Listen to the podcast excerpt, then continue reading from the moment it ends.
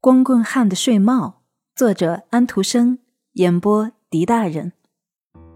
在他俩都死后，各被埋在教堂的一侧的时候，坟上长出了一棵椴树，漫过了教堂的顶，在上面结合开花了，真是美极了。安东这么认为，可是却是如此凄怆，而他和莫里是不会凄怆的。但他却哼起了云游诗人瓦特尔的一首小诗《荒原椴树下》，这一段听起来特别的美。从树林那边，在静静的山谷中，坦达拉莱伊传来了夜莺的歌声。这段诗总挂在他的嘴边。月色明亮的夜，当他骑马在满是坑洞的道上奔向喂马去拜访茉莉的时候，他唱着这首小诗，打着口哨。他出于茉莉的意料之外到达了那里，他受到了欢迎，杯子盛满了酒，宴会上欢声笑语，高贵的宾客，舒适的房间和舒适的床，可却是完全不像他想象的梦寐以求的样子。他不明白自己，他也不明白别人，但是我们却能明白这一切。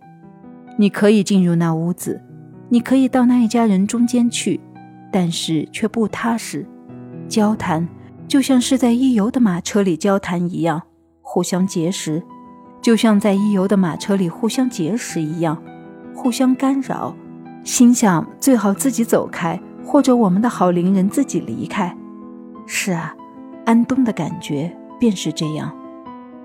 我是一个有什么说什么的姑娘，莫莉对他说：“我要亲自对你讲清楚。”当我们还是孩子时，在一起相处过，从那以后经历了漫长的时间，中间有了很大的变化，不论内心还是外表，都与当年大不一样了。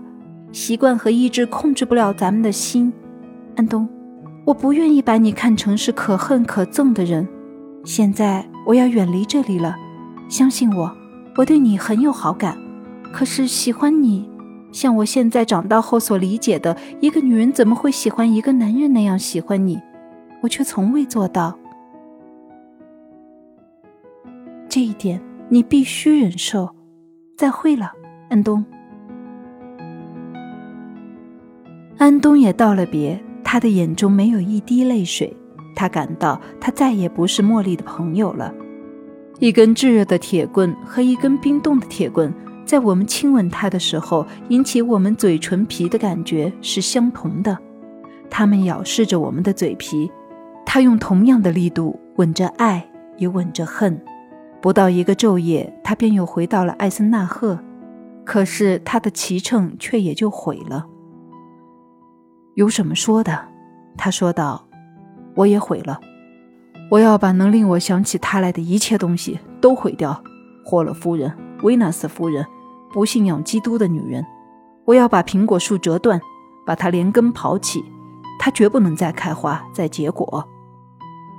可是苹果树并没有被毁，它自身却被毁了，躺在床上发着高烧。什么能再救助他呢？送来了一种能救他的药，能找到的最苦的药，在他有病的身躯里，在他那萎缩的灵魂里翻腾的那种药。安东的父亲再不是那富有的商贾了，沉重的日子、考验的日子来到了家门前，不幸冲了进来，像汹涌的巨浪一下子进了那富有的家庭。父亲穷了，悲伤和不幸击瘫了他。这时，安东不能再沉浸在爱情的苦痛里，再想着怨恨着茉莉，他有别的东西要想了。现在他要在家中又当父亲又当母亲了，他必须安顿家，必须料理家，必须真正的动起手来，自己走进那大千世界，挣钱糊口。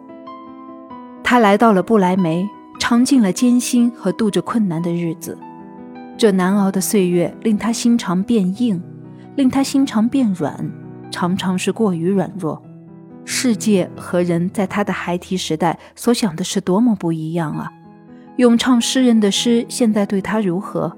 叮当一阵响罢了，一阵饶舌罢了。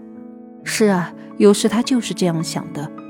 不过在另外的时候，那些歌又在他的心灵中鸣唱起来，他的思想又虔诚起来。上帝的旨意是最恰当不过的，上帝没有让茉莉的心总眷恋着我，这是件好事儿。会有什么样的结果？幸福现在不是离我而去了吗？在他知道或者想到我那富裕的生活会出现这样的巨变之前，就离我而去了。这是上帝对我的仁慈。所发生的一切都是最妥善的，一切正在发生的也是最明智的，都不是他力所能及的。而我却这么尖刻地对他怀着敌意。岁月流逝，安东的父亲赫然离世，祖房里住进了外人。然而安东却再想看看他，